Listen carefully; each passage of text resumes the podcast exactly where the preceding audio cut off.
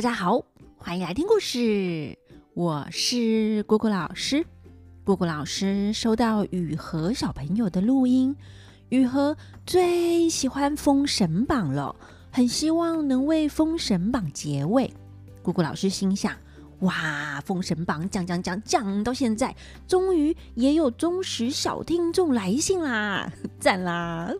所以呢，今天就请雨禾为《封神榜》结尾喽。那我们就赶紧来讲《封神榜》的故事。今天要讲的是妲己造菜盆。今天的故事啊，有一点点吓人。姑姑老师呢，会努力避开可怕的地方。但如果小朋友听到一半觉得啊怕怕的，就请啊捂耳朵快转，跳到下一段，或是呢不听也没关系哦。姑姑老师在下一集也会前情提要一下。上一次我们讲到姜子牙用三昧真火烧这个妖精，这个火呢不是普通的火，而是从眼睛、鼻子、嘴巴里喷出来的火，乃是精气神炼成的三昧真火。这个妖精怎么经得起这一烧啊？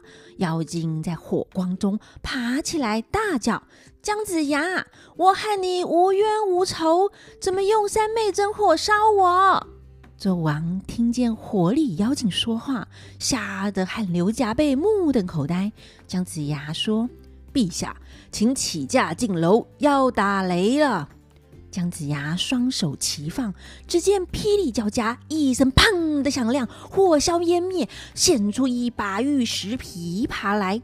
纣王对妲己说：“啊，这个妖精已经现出原形了。”妲己听啦，心如刀割，意思犹坚，暗暗叫苦啊，心想：“妹妹，你来看我，回去就罢了，又去算什么命啊？”现在遇到恶人，把你的原形烧出，让我怎么安心呢？我与这个老匹夫势不两立，必定杀了姜尚，替你报仇。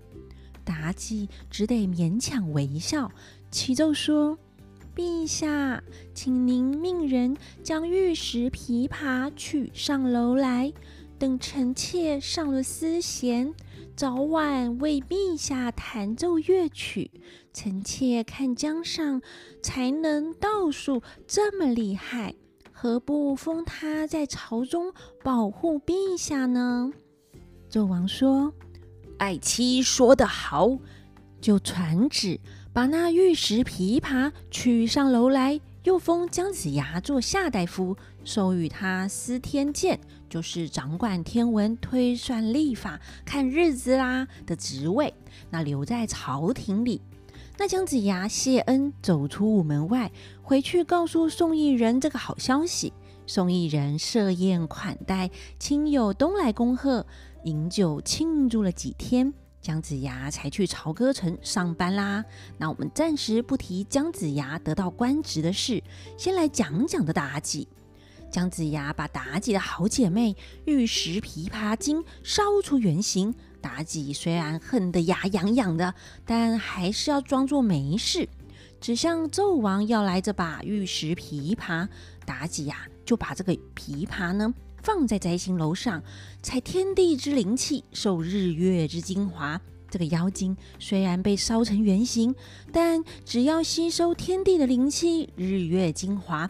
五年后啊，又能够成精啦，一样可以和妲己联手，断送这成汤天下。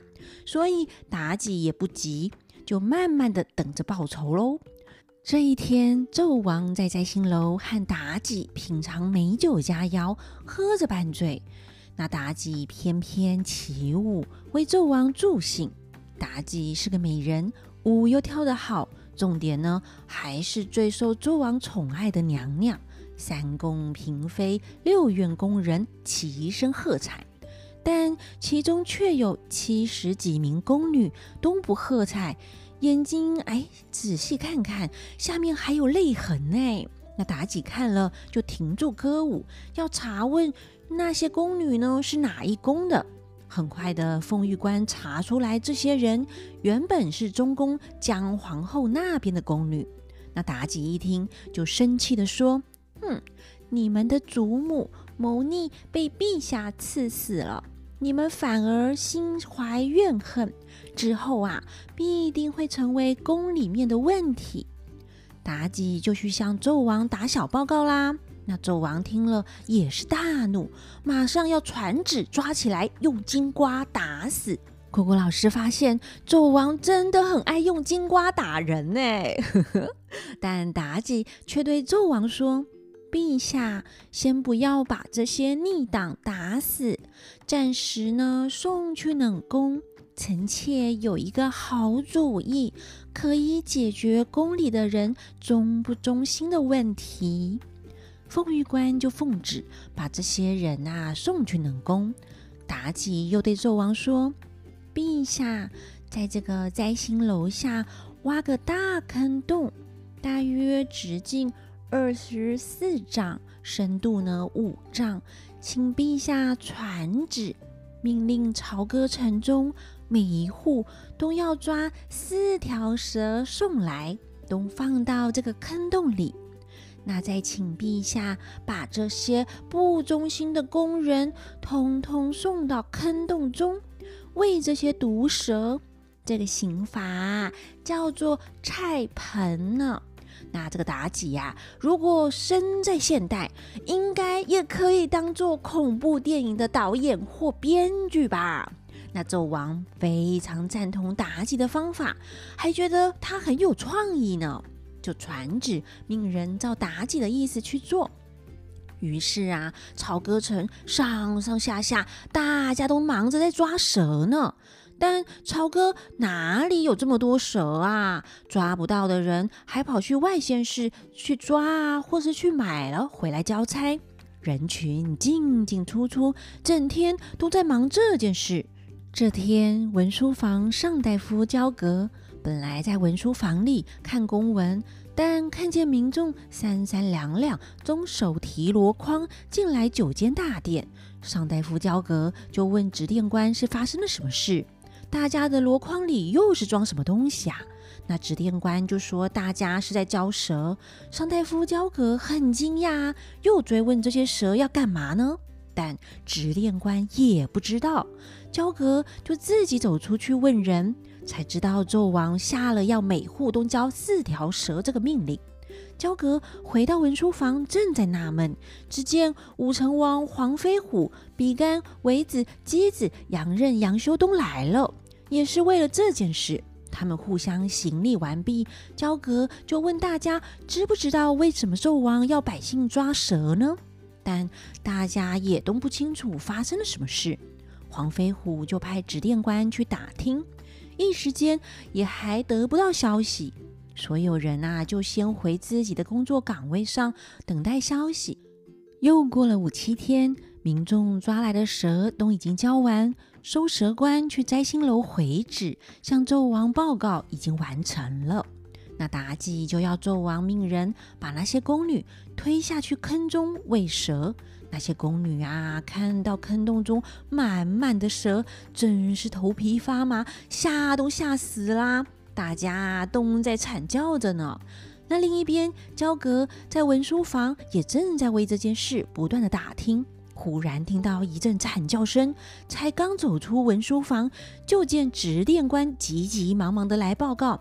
启禀老爷，之前天子取蛇放在坑中，今天呐就要将七十二名工人推入坑中喂蛇。卑职探听到这个消息，前来报告。焦格听了，实在是太震惊啦！纣王怎么会做这种事呢？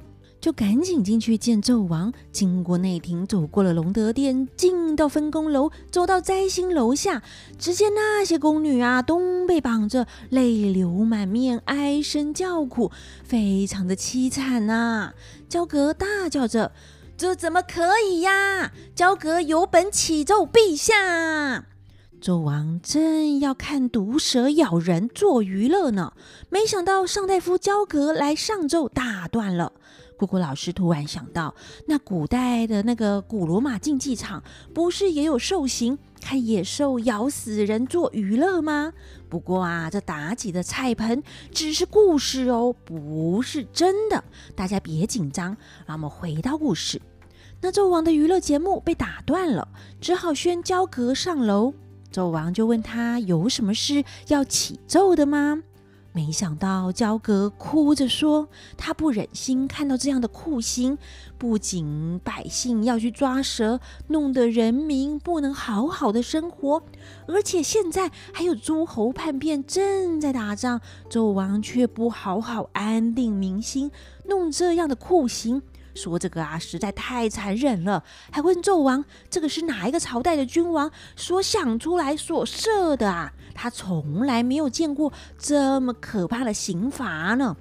那纣王就没好气的回答他，这个是为了要威吓那些不忠心的宫女，才设置这个刑罚，叫做菜盆。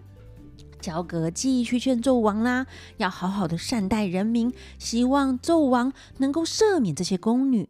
但纣王啊，听不进去，说是不用这些严刑峻法的话，不能够达到威吓的效果。